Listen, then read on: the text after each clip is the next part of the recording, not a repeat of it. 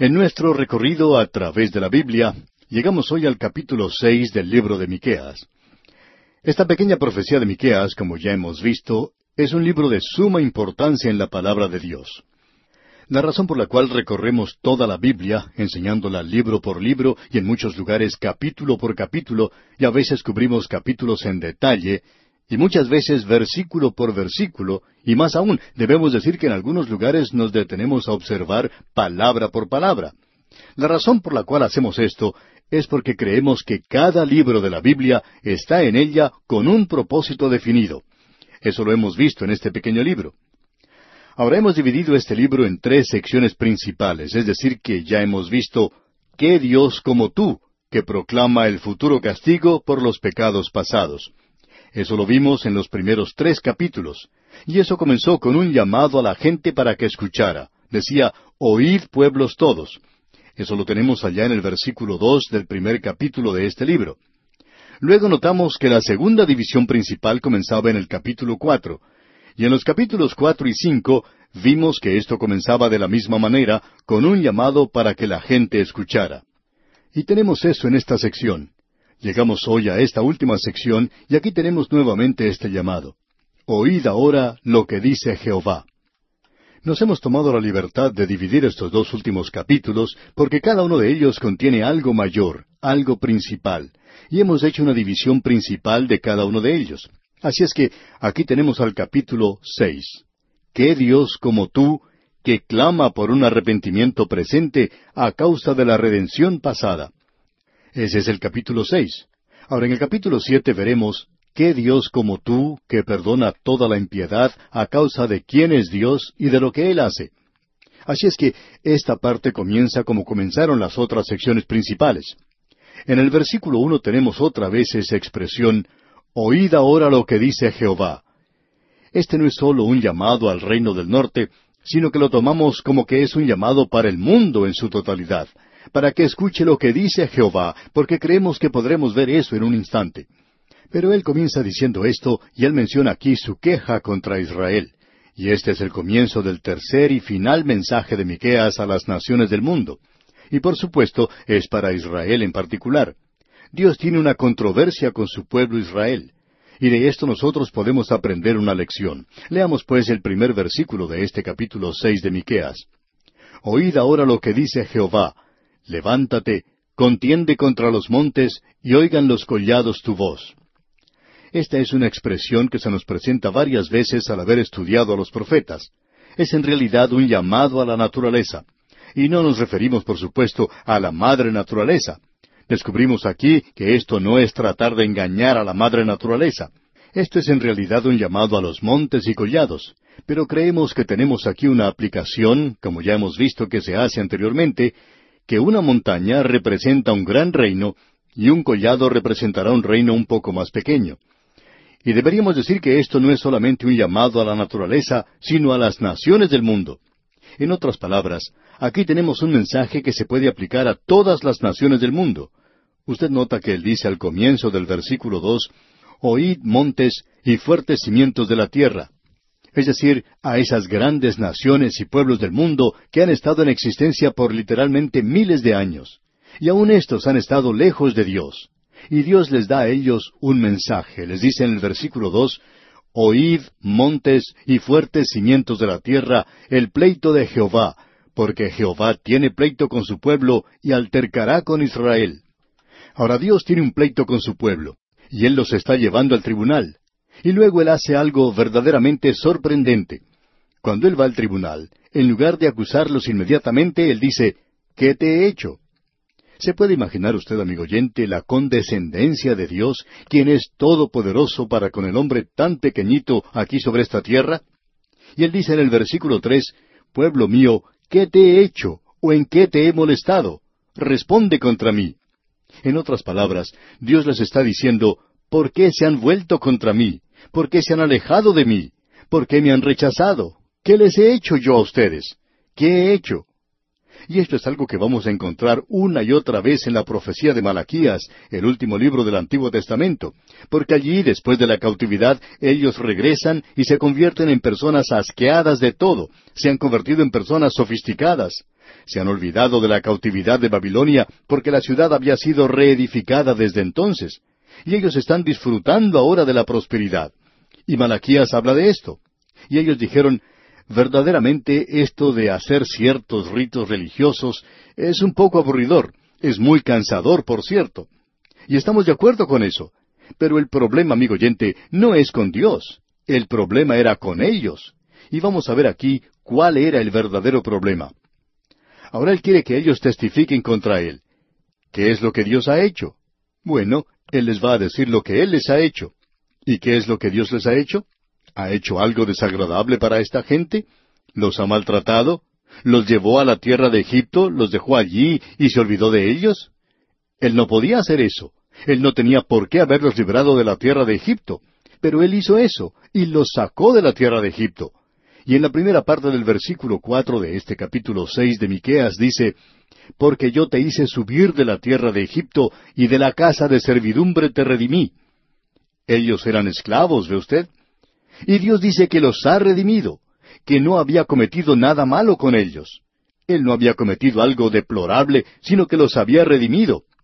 Ustedes eran esclavos, soportando el yugo de los esclavizadores en la tierra de Egipto, y allí no había nadie que les pudiera librar. Ustedes no eran gente atractiva, sino un pueblo esclavizado. Y ustedes descendieron a un nivel muy bajo, al nivel más bajo de la humanidad.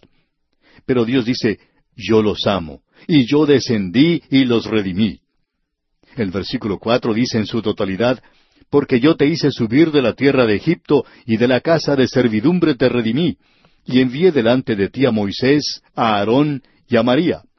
O sea, yo proveí quien les guiara para salir de esa tierra, Moisés, Aarón y María. Es interesante que se menciona a María aquí. Quisiéramos llamar la atención hoy a esas mujeres que están buscando la liberación de la mujer e indicarles que Dios no las dejó de lado. María era uno de los líderes cuando Israel salió de la tierra de Egipto.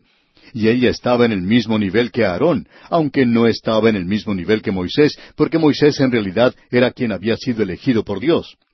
Y María quería encauzar una rebelión contra su propio hermano. Y usted debe recordar que cuando ellos salieron de Egipto y entraron al desierto, fue Moisés quien dirigió todo esto. Él los estaba llevando a Dios. Y María dijo, ¿quién es él para decirme lo que yo tengo que hacer? Yo recuerdo que cuando él era un pequeñito y Faraón estuvo a punto de matarlo, yo lo tomé junto con su madre y lo colocamos en un canasto en las aguas del río. Y yo me quedé muy cerca y observé lo que sucedía.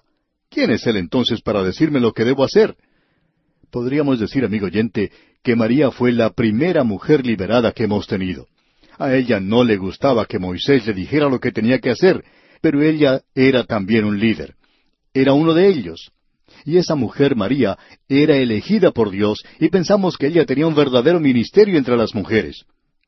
¿Puede usted imaginarse los problemas que se presentarían con las mujeres en esa marcha por el desierto? problemas de los cuales Moisés no sabría mucho. Y Moisés es otro ejemplo de un padre que no era muy bueno. Era un gran líder, pero no era un buen padre. David era la misma clase de hombre. Y es extraño ver que tenemos esa clase de personas. Y siempre es bueno tener una madre buena y maravillosa en momentos como esos. Y por cierto que Moisés tuvo una madre maravillosa. Y ella era también la madre de María. Así es que María debe haber sido una gran ayuda especialmente para las mujeres en esa marcha por el desierto que ellas hicieron. Y la queja de ellos era, estamos agotados, estamos cansados de adorar a Dios. Y después de todo, ¿qué ha hecho Él por nosotros? Y Dios vuelve a recitar la historia de ellos. Él habla, y espero que usted escuche, amigo oyente, lo que Él está diciendo, porque Dios está hablando aquí desde su propio corazón a esta gente. Y en el versículo cinco de este capítulo seis de Miqueas dice Pueblo mío, acuérdate ahora qué aconsejó Balac, rey de Moab, y qué le respondió Balaam, hijo de Beor, desde Sittim hasta Gilgal, para que conozcas las justicias de Jehová. Debemos notar que aquí se nos presenta un incidente maravilloso. Y este incidente va en realidad hasta el momento en que ellos estaban listos para pasar a través de esa tierra. Ellos tenían que caminar alrededor de Edom, porque Edom no permitía que ellos pasaran por allí. y Dios les guió alrededor de ese lugar. Y cuando ellos llegaron a Moab, y el rey de Moab era ese hombre Balac, y él quería que cayera una maldición sobre los hijos de Israel, entonces buscó los servicios del profeta Balaam, a quien le gustaba mucho el dinero. Era un predicador asalariado. Aun así, él era un profeta que parecía tener información de parte de Dios, de que por cierto Dios hablaba a través de él, pero Dios finalmente tuvo que juzgarle. Él pues fue llamado para que maldijera a los hijos de Israel. Usted recordará que allí dice, ¿Y qué le respondió Balaam, hijo de Beor, desde Sittim? Y a propósito, ese era el último lugar donde ellos se detuvieron antes de entrar a Moab, después que Balaam comenzara su ministerio contra ellos, hasta Gilgal, dice. Y Gilgal era el primer lugar donde ellos se detuvieron cuando entraron a la tierra prometida. Así es que aquí estamos ubicados geográficamente, y no vamos a volver a considerar estas profecías que dio Balaam. Pero él no pudo maldecir a Israel. Dios no permitió que él maldijera a Israel. Ahora Balaam hizo algo que causó bastante daño cuando él vio que no podía maldecir a Israel. Lo que pasó es que Balac lo llevó a una montaña y allí observó el campamento de Israel y Balaam comenzó diciendo, ¿Por qué maldeciré yo al que Dios no maldijo? Dios no les estaba haciendo mal, Dios estaba de su lado. Ahora, si usted iba al campamento de ellos, podía notar que ellos no eran perfectos, porque Dios estaba aún tratando con ellos en ese momento, pero ningún enemigo de afuera iba a encontrar algo malo en ellos. ¿Sabía usted que es algo maravilloso hoy que los hijos de Israel no supieran que allí se encontraba un enemigo tratando de maldecirles? Y Dios los estaba protegiendo y defendiendo. Y aun así, Balaam tuvo que decir, ¿por qué maldeciré yo al que Dios no maldijo? Yo no puedo hacerlo. Dios no le permitió que lo hiciera. Ahora a nosotros se nos dice que tenemos un abogado con el Padre, a Cristo Jesús, el justo. En la primera epístola del apóstol Juan, capítulo dos, versículo uno, dice, Hijitos míos, estas cosas os escribo para que no pequéis, y si alguno hubiere pecado, abogado tenemos para con el Padre a Jesucristo el justo. Y Dios trata personalmente con nosotros. Sabemos que Él lo ha hecho con nosotros y de manera severa. A veces Él nos manda enfermedades muy serias, muy severas, como juicios, y debemos aceptar eso. Le damos gracias a Él por oír nuestras oraciones, pero también estamos muy agradecidos de que allá arriba, abogado tenemos para con el Padre a Jesucristo el justo. Y Él me defiende. Él está de mi lado. Él es mi abogado. Él es aquel que hoy dice que yo soy su hijo. Yo estoy en la familia de Dios, y Él no va a permitir que nadie de afuera me venga a maldecir. Y amigo oyente, esa debería ser la respuesta hoy para esas opiniones supersticiosas que existen de que los hijos de Dios pueden ser poseídos por los demonios y que pueden ser maldecidos. Amigo oyente, nosotros no creemos en eso. Pensamos que Satanás puede crearle una gran cantidad de dificultades, en muchos casos pensamos que él puede hacerle la vida realmente miserable, pero ningún demonio va a llegar a poseer a un hijo de Dios. Nosotros tenemos un abogado, y no importa quién sea usted, amigo oyente, si usted es un hijo de Dios, Él está de su lado y le está defendiendo. Como dijo Martín Lutero cuando parecía que todo el mundo se había vuelto contra él, dijo, uno con Dios es una mayoría. Y yo estoy del lado de la mayoría, y usted, amigo oyente, ¿qué dice? Esto es muy importante, y Dios le está diciendo a su pueblo, yo los defiendo. Aun cuando Balaam trató de maldecirles, y Balac se disgustó con él y lo llevó de una montaña a otra, cuatro montañas. Pero este profeta no los pudo maldecir, pero él le dio un consejo terrible a Balac. Él le dijo a Balac, ya que no es posible maldecirles, ya que no se puede luchar contra ellos, únete a ellos. Así es que Balaam sugirió a Balac, rey de Moab, que fueran y se casaran con ellos, y eso fue lo que sucedió. Ahora eso introdujo la idolatría entre la gente, y esa fue la ocasión cuando Moisés tuvo que levantar esa serpiente de bronce, a causa del consejo malvado que este falso profeta había dado a la gente. Ahora quisiéramos decirle algo, amigo oyente, y queremos decirlo con mucho cuidado, porque en el día de hoy hay muchos así llamados consejeros matrimoniales, y hay mucha consejería matrimonial de parte de los falsos profetas.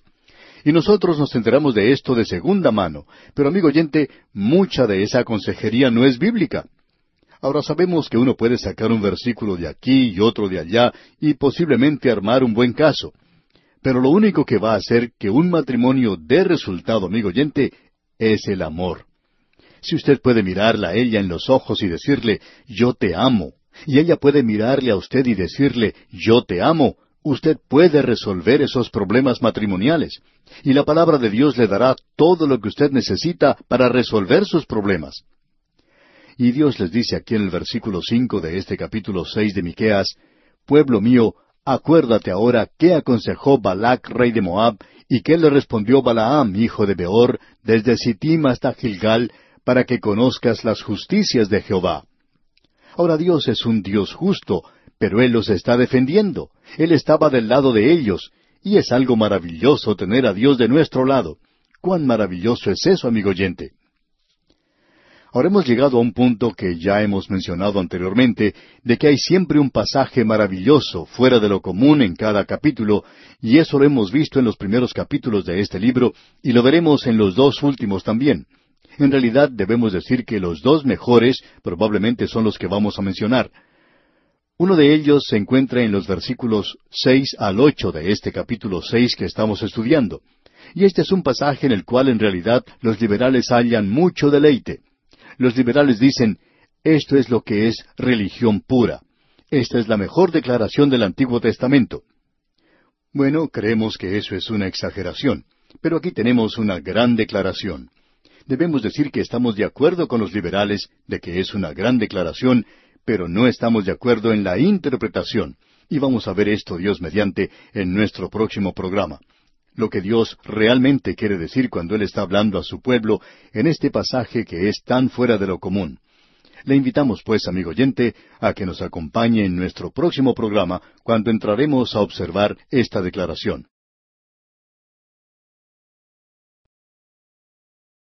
Nuestro autobús bíblico continúa hoy avanzando por el libro de Miqueas y estamos en el capítulo seis. Esperamos que usted ya tenga su Biblia abierta en el capítulo seis de Miqueas y vamos a comenzar con el versículo seis.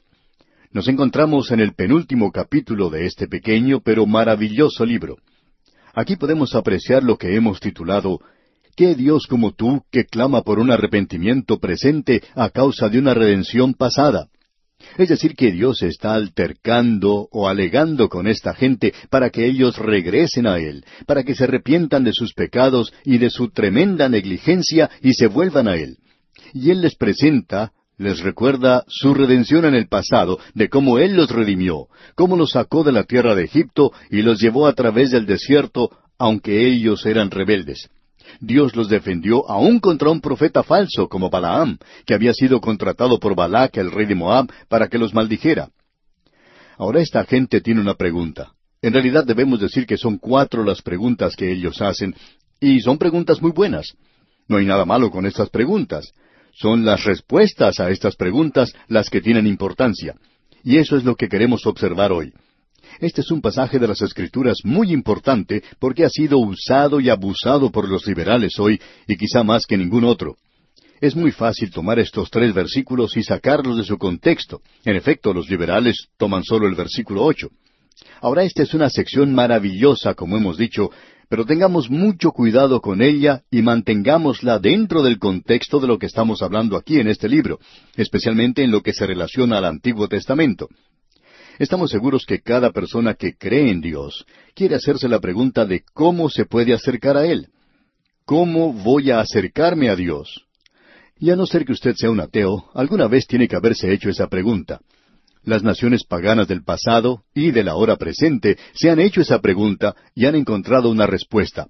Todas las religiones paganas del mundo han tratado de responder a esta pregunta. ¿Cómo puedo acercarme a Dios? Y el punto de vista pagano es, en primer lugar, según se revela por sus ídolos, algo realmente terrible. Ellos tratan de apaciguar a ese Dios. Ese Dios está enojado, así es que tratan de hacer algo para calmarle. Así, en el día de hoy, ese es el punto de vista pagano en muchos países. Y creemos que esta es la pregunta, una pregunta legítima que el hombre se puede hacer. Y la encontramos aquí en el versículo seis de este capítulo seis de Miqueas, donde leemos ¿Con qué me presentaré ante Jehová y adoraré al Dios Altísimo? Esta gente pensaba y decía, ¿qué es lo que pasa con Dios? ¿Por qué siente desagrado con nosotros? Estamos llevando a cabo los ritos y la liturgia de la religión. Estamos haciendo todas esas cosas externas, y Él fue quien nos dio todas estas cosas para que las hiciéramos. Ah, pero Él también les había dado algo más, amigo oyente. Ellos estaban solamente pasando por el formalismo de la religión. Así es que ellos estaban haciendo esta pregunta. Y es una pregunta legítima, es una pregunta que cualquier persona creyente en Dios debe hacerse. ¿Con qué me presentaré ante Jehová y adoraré al Dios Altísimo? ¿Qué puedo llevarle a Dios? ¿Qué puedo darle? Él se encuentra allá arriba en el cielo y yo estoy aquí abajo. ¿Cómo puedo alcanzarle? ¿Cómo voy a comunicarme con Él? ¿Cómo voy a hacer contacto con Él? ¿Cómo puedo complacerle? ¿Y cómo puedo ser salvo?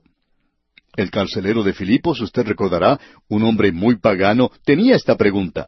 ¿Qué debo hacer para ser salvo? ¿Cómo puedo arreglar las cosas con Dios? Y esa es una buena pregunta. No hay nada malo con ella. Ahora la pregunta número dos es esta. ¿Me presentaré ante Él con holocaustos, con becerros de un año? Esto es lo que leemos aquí en la última parte del versículo seis. Y esta es la respuesta de ellos. Dios sí les había dicho esto en los sacrificios que uno puede ver allá en la primera parte del libro de Levítico. Cinco sacrificios eran los que ellos debían hacer. Así es como debían acercarse a Dios. De modo que ellos se hacen esta pregunta. ¿Será esto adecuado, sencillamente hacer esta forma de religión? Y esto siempre degenera en una cosa. Yo tengo que hacer algo para Dios. Yo debo hacer algo para Él. Él quiere que yo haga algo. Y debemos decir que eso probablemente revela el corazón orgulloso del hombre más que ninguna otra cosa. Nosotros queremos hacer algo para Dios. Y esto nos da cierto calor interno. Y usted y yo queremos sentirnos generosos y hacer un regalo. Nos sentimos como ese hombre perdido que dice, bueno, yo voy a la iglesia. En realidad hasta soy miembro de una iglesia. Y yo doy generosamente a esa iglesia. Y cuando me piden que haga algo, sencillamente lo hago. Soy un hombre civilizado. Yo no voy de un lado a otro golpeando a la gente. En realidad se me considera como una persona muy buena. Soy una persona que es aceptada por toda la gente. Y ahora, ¿qué es lo que Dios quiere de mí? ¿Tendré que hacer algo más? Pienso que debería hacer alguna otra cosa. Amigo oyente, usted puede apreciar que tenemos hoy las cosas al revés. ¿Qué debo hacer para ser salvo? Y ellos van al Señor Jesucristo y le dicen, ¿qué debemos hacer para hacer las obras de Dios? Y el Señor Jesús les dijo, Esta es la obra de Dios, que creáis en aquel que le ha enviado. Y Él está diciendo, cree en el Señor Jesucristo y será salvo. Esa es la única obra que Dios le pide a usted que haga, que crea. Y la fe es más bien lo opuesto a las obras. La fe, la fe salvadora, produce obras, como ya hemos visto, pero por cierto que no origina la salvación. Las obras, sus obras, no tienen nada que ver con su salvación. Pero esta es una pregunta normal del hombre.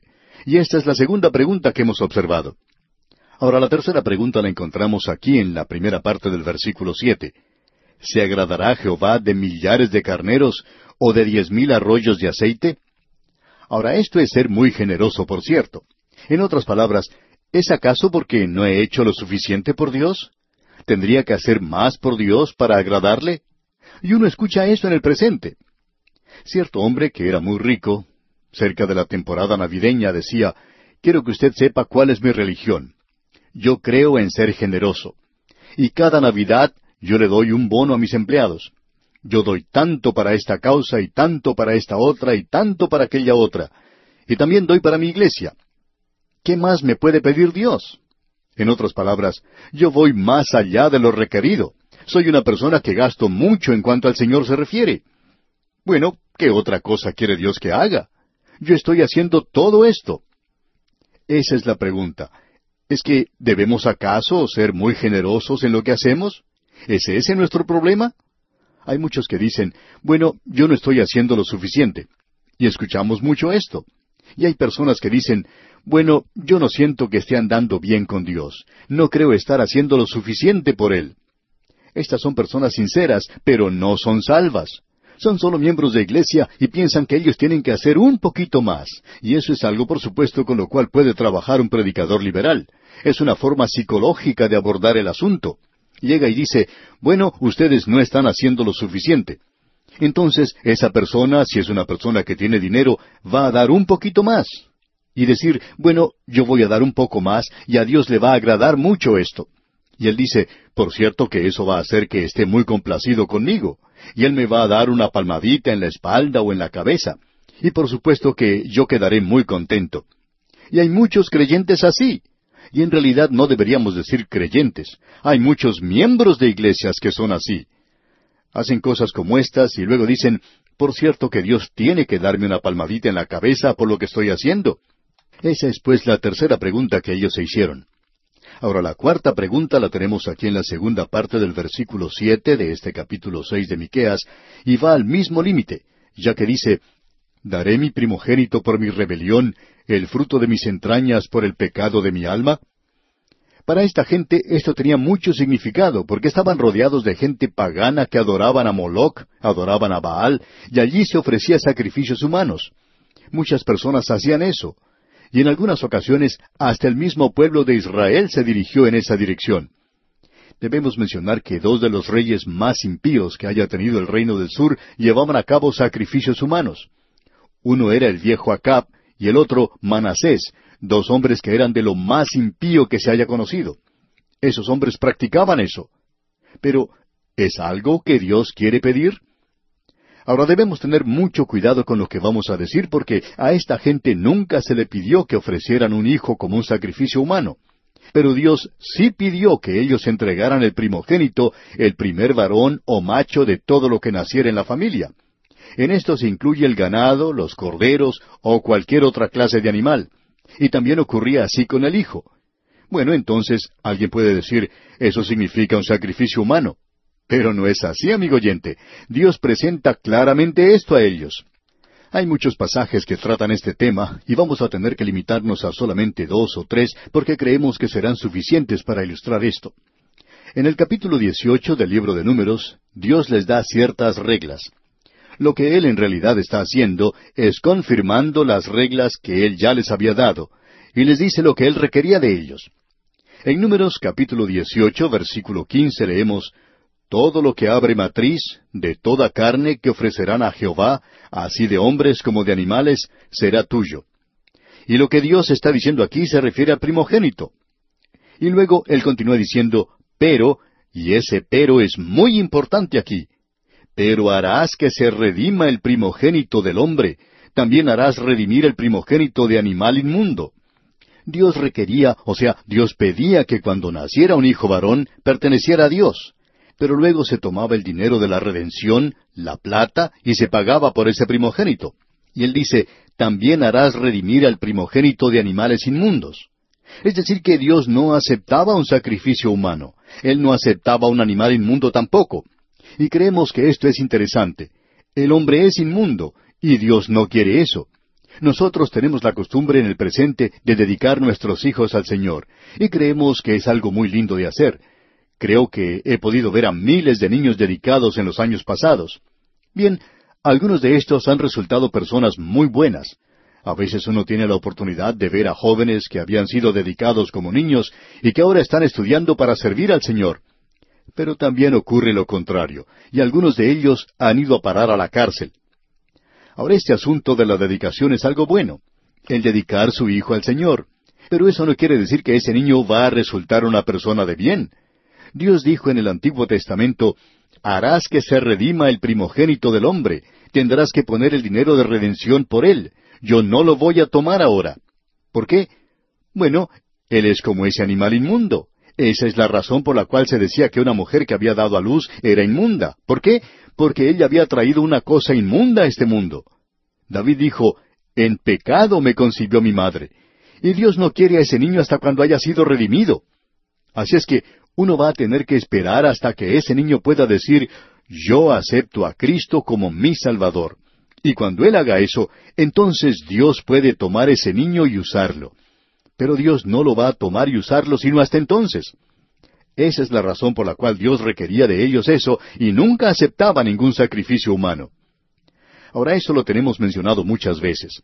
Y quisiéramos leer lo que nos dice el capítulo trece del libro de Éxodo, versículo dos. Escuche usted conságrame todo primogénito.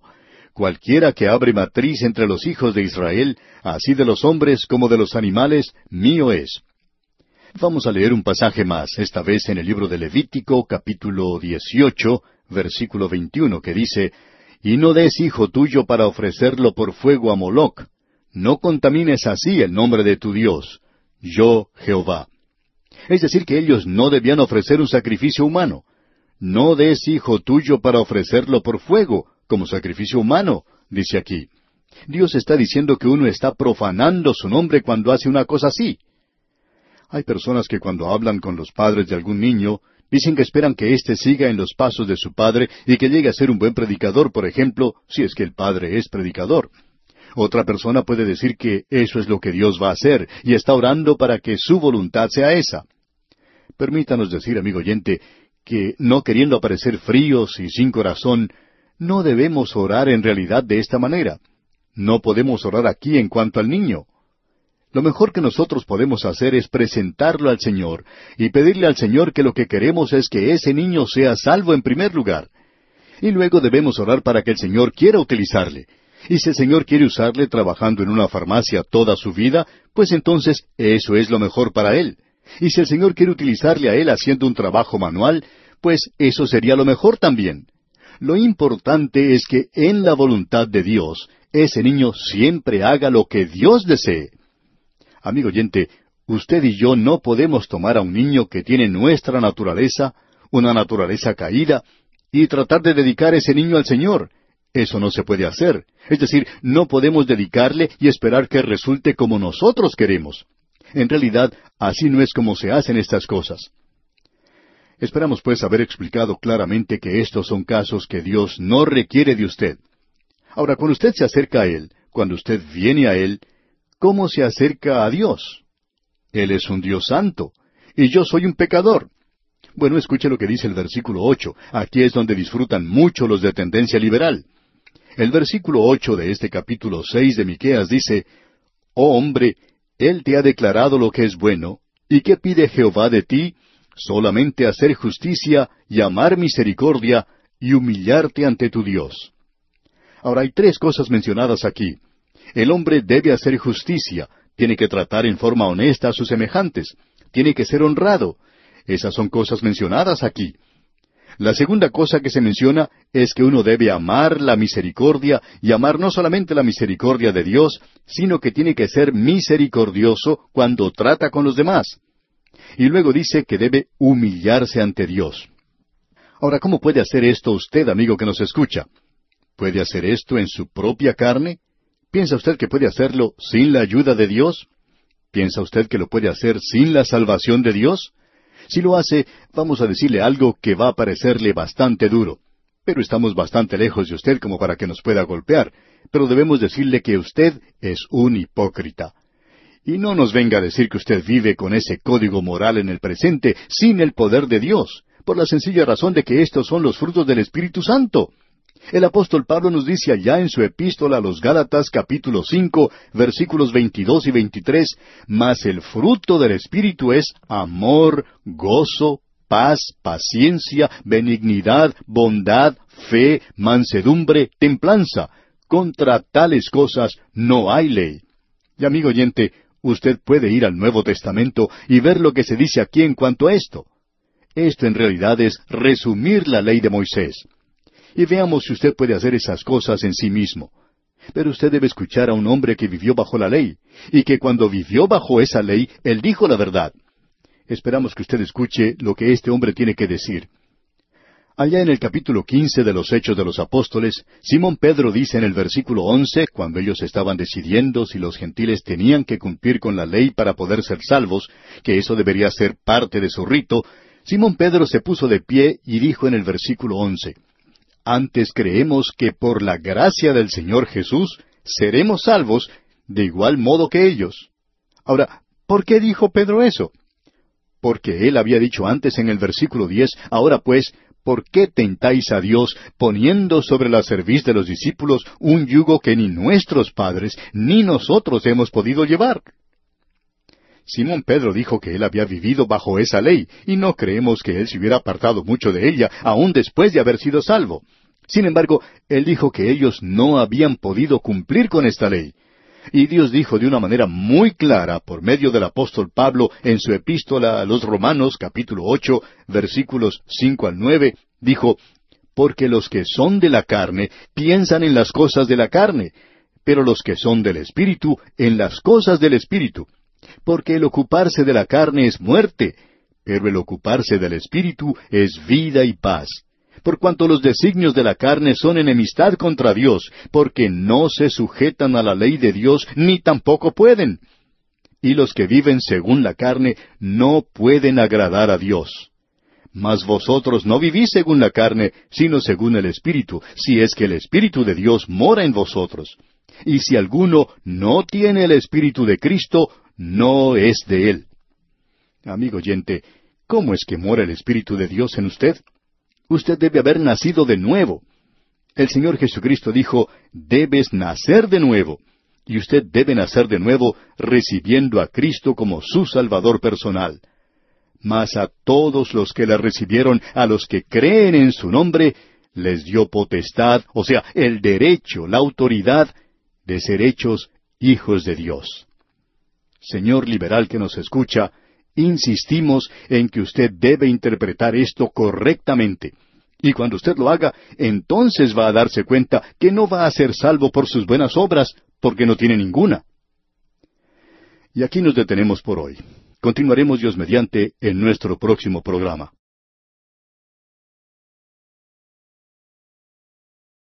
Continuamos hoy, amigo oyente, nuestro viaje por el libro de Miqueas, y volvemos al capítulo seis de este pequeño libro, y en nuestro programa anterior dejamos nuestro estudio en el versículo ocho.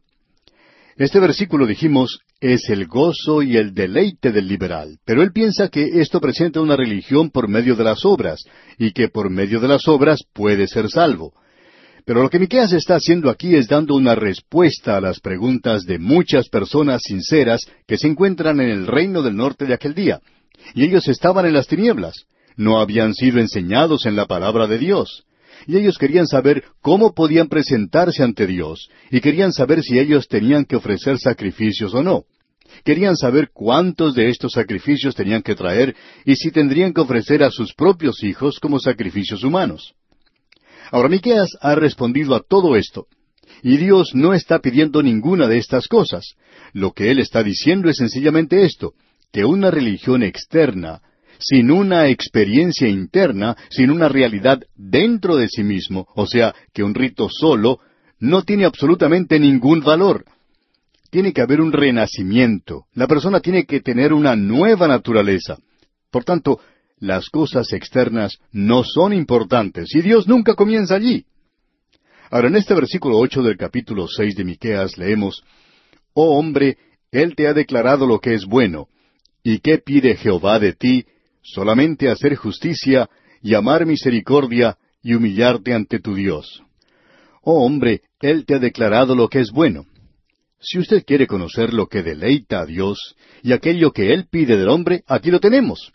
Y la persona que es liberal, por supuesto, disfruta mucho de esto, le encanta mucho.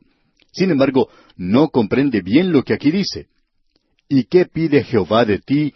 Solamente hacer justicia y amar misericordia y humillarte ante tu Dios. Estas son tres cosas que Dios requiere. Si usted observa estas tres cosas, vemos que están dirigidas en primer lugar al hombre. Oh hombre, Él te ha declarado lo que es bueno. Y esto significa no solamente el hombre allá en Israel, sino el hombre en cualquier parte del mundo. No solo la persona que vivió en el siglo séptimo antes de Cristo, sino el hombre que vive en el siglo veintiuno después de Cristo. Esto es para el hombre, esto es lo que Dios requiere. Estas son las tres cosas. Solamente hacer justicia. Es decir, que debemos tener una justicia que presentar a Dios. Debemos ser una persona justa. La segunda es amar misericordia. Aquí tenemos amor y amar en realidad la misericordia de Dios. Y luego la tercera cosa es humillarte ante tu Dios. Debemos andar humildemente con Dios. Como indicamos en nuestro programa anterior, estas tres cosas son producto de la obra del Espíritu Santo en la vida del creyente. Y ninguno de nosotros tenemos ninguna de estas cosas en nuestras vidas en el presente. El apóstol Pablo nos presenta la condición del hombre allá en el capítulo tres de su epístola a los Romanos, comenzando con el versículo nueve y concluyendo con el versículo dieciocho. Y allí él presenta al hombre ante el tribunal de Dios y demuestra que es culpable. Luego él lo lleva a la clínica de Dios y demuestra que está enfermo, enfermo de muerte. Más aún, él está muerto en delitos y pecados. Así es que no hay ningún hombre, cualquiera que sea, que pueda presentar esto a Dios. Esto es lo que Dios requiere. ¿Puede hacerlo usted, amigo oyente? El apóstol Pablo dice allá en su epístola a los Romanos capítulo tres versículo diez, No hay justo ni aun uno. Ahora alguien nos va a decir, bueno, eso está en el Nuevo Testamento. No, amigo oyente, no está en el Nuevo Testamento solamente. Todo lo que Pablo está haciendo en esta sección de su epístola a los romanos es citar lo que dice el Antiguo Testamento. Y usted puede encontrar allá en el Salmo 14 que dice, Dice el necio en su corazón, no hay Dios. Se han corrompido, hacen obras abominables, no hay quien haga el bien. O sea, ningún justo, nadie que haga lo bueno. Eso es lo que Dios dice en cuanto a usted. Pero Dios dice que Él requiere la justicia. ¿Cómo va a presentarla usted, amigo oyente? El apóstol Pablo dice allá en el capítulo tres de su epístola a los Romanos, en el versículo once, no hay quien entienda, no hay quien busque a Dios. Es decir, que él está diciendo que no hay nadie que actúe ni siquiera con el conocimiento que tiene. Y amigo oyente, ¿cuántos hoy, aquellos que no son creyentes, viven o pueden ejecutar sus ideales? ¿Los ha obtenido usted? ¿Ha hecho una realidad los ideales o los objetivos que quiere alcanzar? ¿Ha llegado usted a un nivel en su vida donde esté satisfecho con su forma de vivir? Amigo oyente, ninguno de nosotros ni siquiera actúa con el conocimiento que tenemos. No hay quien busque a Dios. Ahora alguien quizá puede preguntar, bueno, ¿y dónde se encuentra eso? Allá en el capítulo catorce del libro de los Salmos, versículo dos, donde podemos leer Jehová miró desde los cielos sobre los hijos de los hombres para ver si había algún entendido que buscara a Dios. ¿Y sabe, amigo oyente? No había ninguno. El versículo tres dice, Todos se desviaron, a una se han corrompido, no hay quien haga lo bueno, no hay ni siquiera uno. No tenemos tiempo para entrar en detalles en esto, pero en el Antiguo Testamento uno podría multiplicar esto, estas declaraciones, una y otra vez.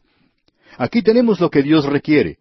Pero el Antiguo Testamento también presenta de manera muy clara y obvia que uno no puede presentar esto a Dios. Uno no tiene esto. Por tanto, tiene que haber un cambio en la vida porque no hay ninguno que sea justo. Se nos dice que el Señor Jesucristo fue entregado por nuestras rebeliones y resucitado para nuestra justificación.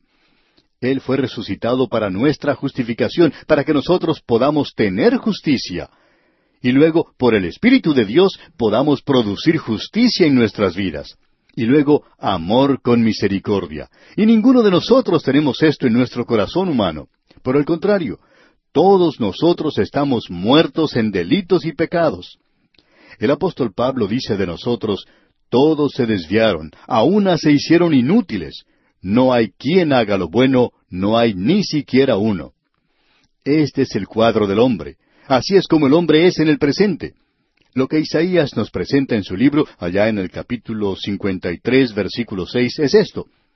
Todos nosotros nos descarriamos como ovejas, cada cual se apartó por su camino, mas Jehová cargó en él el pecado de todos nosotros. Y evidentemente todos nosotros tenemos iniquidad, o si no, él no hubiera dicho algo como esto. Así es que no debemos actuar en forma hipócrita cuando llegamos a este versículo y vemos que tenemos que andar humildemente con nuestro Dios. Porque se nos dice aquí que ninguno de nosotros busca a Dios, sino que queremos hacerlo a nuestra propia manera. Permítanos decir algo ahora, amigo oyente, y lo hacemos con un espíritu de ayuda en realidad y esperamos que algunos sean sorprendidos y despertados para que puedan salir de la presente condición. Si usted cree que hoy en su membresía de la iglesia, o que su carácter, o que sus buenas obras le van a llevar a usted a Dios, entonces debemos decirle que usted está desviándose del camino de Dios. El Señor Jesucristo dijo, Yo soy el camino, la verdad y la vida. Nadie viene al Padre sino por mí. Pues bien, Si usted puede llegar a Dios por este otro camino, presentando o haciendo justicia por medio del amor de la misericordia y andando humildemente ante Dios, si usted puede hacer eso y lo hace por sí mismo en sus propias fuerzas, entonces debemos decirle que cuando llegue al cielo, usted le puede decir a Dios que se haga a un lado, que usted quiere compartir su trono con Él, porque usted ha llegado a ese lugar por su propio esfuerzo. Usted es su propio Dios. Y amigo oyente, Dios dice que Él ni siquiera comparte su gloria con otra persona. Así es que no creemos que Él llegue a compartir su trono con usted. Nuestra sugerencia es esta. ¿Por qué no se acerca a Dios por el camino de Dios, no por el camino del hombre? Eso es lo que Dios está pidiendo. ¿A quién cree usted que está engañando, amigo oyente, pensando que puede presentarse en su estado natural ante Dios? Amigo oyente, Versículos como estos se presentan ante la familia humana y esta gente es elogiada por ser personas muy buenas, amables, especialmente los domingos. La gente parece tan gentil y tan amable, sin embargo, nunca se acercan por el camino de Dios. Amigo oyente, ¿cómo puede usted vivir en una hipocresía como esa y continuar de esta manera?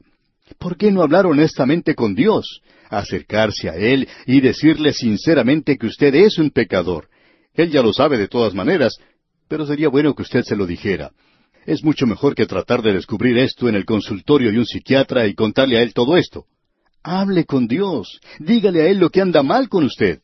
Cuéntele de las cosas que le preocupan, de las cosas que le molestan. Cuéntele en cuanto a los pecados en su vida. Y Dios, amigo oyente, le salvará. Dios le redimirá. Hemos dedicado bastante tiempo a esto, amigo oyente, porque creemos que tiene un lugar de importancia en la palabra de Dios. Vamos a seguir avanzando ahora hacia algo que también creemos que es de suma importancia. Ahora, después de haber presentado a esta gente qué es lo que Dios requiere, Miqueas va a demostrarles cuán lejos están ellos de todo esto. Y esta será la razón por la cual Dios les juzgará a ellos, porque han estado pecando en forma premeditada. Por esto Dios les va a juzgar. Escuche usted lo que dice el versículo nueve de este capítulo seis de Miqueas. La voz de Jehová clama a la ciudad. Es sabio temer a tu nombre. Prestad atención al castigo y a quien lo establece. Nosotros hemos podido apreciar que Miqueas ha estado dirigiendo su profecía en su mayor parte a las áreas urbanas, a las ciudades. Su forma de escribir nos revela que, en realidad, él era un escritor muy sofisticado que sabía de lo que hablaba. Él pertenecía, digamos, al escalafón superior. Él se encuentra en contraste con el profeta Amós. Amós, usted recordará, había dicho que él no era un profeta, que él era un boyero, que recolectaba higos silvestres, que era del campo. Sencillamente había ido a la ciudad, pero era también un hombre de Dios. Ahora, Miqueas era un hombre diferente. Y usted se da cuenta que él está clamando a la ciudad. Y aquí en el versículo nueve dice, leamos otra vez, La voz de Jehová clama a la ciudad. Es sabio temer a tu nombre. Prestad atención al castigo y a quien lo establece. Ahora esta última parte del versículo nueve se puede traducir también así. Prestad atención a la vara. Y la vara habla de castigo, de juicio. Allá en el Salmo dos, versículo nueve leemos, Los quebrantarás con vara de hierro, como vasija de alfarero los desmenuzarás. La vara, como hemos dicho, representa el juicio, el castigo de Dios, y el castigo viene sobre esta nación. Y el hombre sabio, es decir, el hombre de aquel día que creía la palabra de Dios, escucharía. Esta persona reconocería que el castigo se aproximaba sobre la nación. Entonces actuaría según lo que aquí se dice, que la voz de Dios se ha levantado y está hablando de castigo. Y el hombre sabio puede apreciar lo que Dios hace, y eso revelará un carácter justo, así como también que Él es paciente, que Él perdona la iniquidad. Pero también que Él castiga, y esa vara es la autoridad y el emblema de esa autoridad que demuestra que Él es el juez. Y Él juzgará. Sigamos adelante ahora y veamos lo que nos dice aquí el versículo diez de este capítulo seis de Miqueas. ¿Hay aún en casa del impío tesoros de impiedad y medida escasa que es detestable? En otras palabras, se refiere a que aún habrá pecado en la nación. Y ahora Él va a revelar estos pecados de manera específica. Él los va a presentar de manera que no hay duda alguna. Y en el versículo once dice, ¿Daré por inocente al que tiene balanza falsa y bolsa de pesas engañosas? Estas personas iban al templo y llevaban un sacrificio y estaban haciendo una ceremonia externa nada más. Decían que estaban obrando honestamente y que amaban la misericordia, pero ¿qué era lo que hacían durante la semana? Dios dice, ¿daré por inocente al que tiene balanza falsa y bolsa de pesas engañosas? Amigo oyente, los carniceros de aquel día estaban pesando no solo la carne, sino sus manos. Estaban engañando a la gente con las pesas. Estas personas estaban haciendo negocios de manera deshonesta, y él dice, ¿y bolsa de pesas engañosas? Esas eran personas deshonestas en la forma en que hacían sus negocios. Eran personas avaras, codiciosas. Y aún así querían engañar a los demás haciéndose pasar como personas muy religiosas. Ahora, en el versículo doce de este capítulo seis del libro de Miqueas encontramos lo siguiente. Sus ricos se colmaron de rapiña, y sus moradores hablaron mentira, y su lengua es engañosa en su boca. Usted puede notar lo que es cierto aquí. Estas personas eran culpables de violencia. Nos referimos a los ricos. Y eran mentirosos, eran engañadores. No se les podía creer. Y amigo oyente, ¿no es este el cuadro de la situación presente en el mundo? ¿No es este un cuadro de la localidad en la cual vivimos? Es imposible creer lo que nos dicen los medios informativos. Uno no puede creer ya a los políticos en el presente, y no interesa a qué partido pertenezca. Es un día en el cual es muy difícil creer a los hombres de negocios. Es difícil creer a aquellos que se encuentran en los ejércitos, y estamos viviendo en días donde la mayoría de nosotros estamos confundidos. No sabemos a quién creer. Bueno, esta era la misma situación allí en esa tierra. Y Dios no aprobaba eso, amigo oyente. Eso fue lo que trajo sobre ellos juicio y el castigo de Dios. Amigo oyente, hay naciones que están ocupando una posición notable en el día de hoy, y nos referimos a naciones que se destacan en el presente, pero que no figuran en las profecías. Estas naciones desaparecerán en los días postreros. Las cosas que están sucediendo en el presente no son cosas que se presentan así de repente, sino que es algo que ha venido desarrollándose ya por mucho tiempo. Lo que es necesario hacer es regresar a Dios. Nosotros individualmente debemos hacerlo y nuestros países deben hacerlo como nación también. Ahora lo que estamos tratando de decir es que esta nación, el reino del norte, se encontraba en la misma condición en la que estamos nosotros en el presente. Y Dios dijo, Yo he traído castigo sobre esta nación, y ellos serán mi pueblo elegido como nación, y he traído castigo sobre ellos. Amigo oyente, Aquí se nos presenta una filosofía de gobierno humano. Ahora escuche lo que dice aquí el versículo trece de este capítulo seis de Miqueas. Por eso yo también te hice enflaquecer, hiriéndote, asolándote por tus pecados. Dios dice, en primer lugar, comenzaré quitándote el petróleo. Pero no me voy a detener allí. Ustedes se van a dar cuenta que les faltarán muchas cosas antes de que yo termine de castigarles. Y continúa en el versículo catorce, Comerás y no te saciarás, y tu abatimiento estará en medio de ti. Recogerás, mas no salvarás, y lo que salvares, lo entregaré yo a la espada. Dios dice, ustedes no van a poder disfrutar de todas estas cosas que han estado disfrutando hasta ahora. Ustedes no han reconocido a Dios para nada. Así es que Él dice, yo los castigaré. Y luego dice en el versículo quince, Sembrarás, mas no segarás. Pisarás aceitunas, mas no te ungirás con el aceite. Y mosto, mas no beberás el vino. Dios dice que va a comenzar a derribarles. Y eso lo va a hacer gradualmente. Esto por supuesto les dará una oportunidad para volverse a Dios, porque nosotros vamos a ver que cuando lleguemos al próximo capítulo, el cual estudiaremos Dios mediante en nuestro próximo programa, vamos a ver que Dios les hubiera perdonado en cualquier ocasión si ellos se hubieran vuelto a Dios. Pero amigo oyente, es necesario que uno se vuelva a Él. Dios castigará el pecado, eso es lo que Él va a hacer.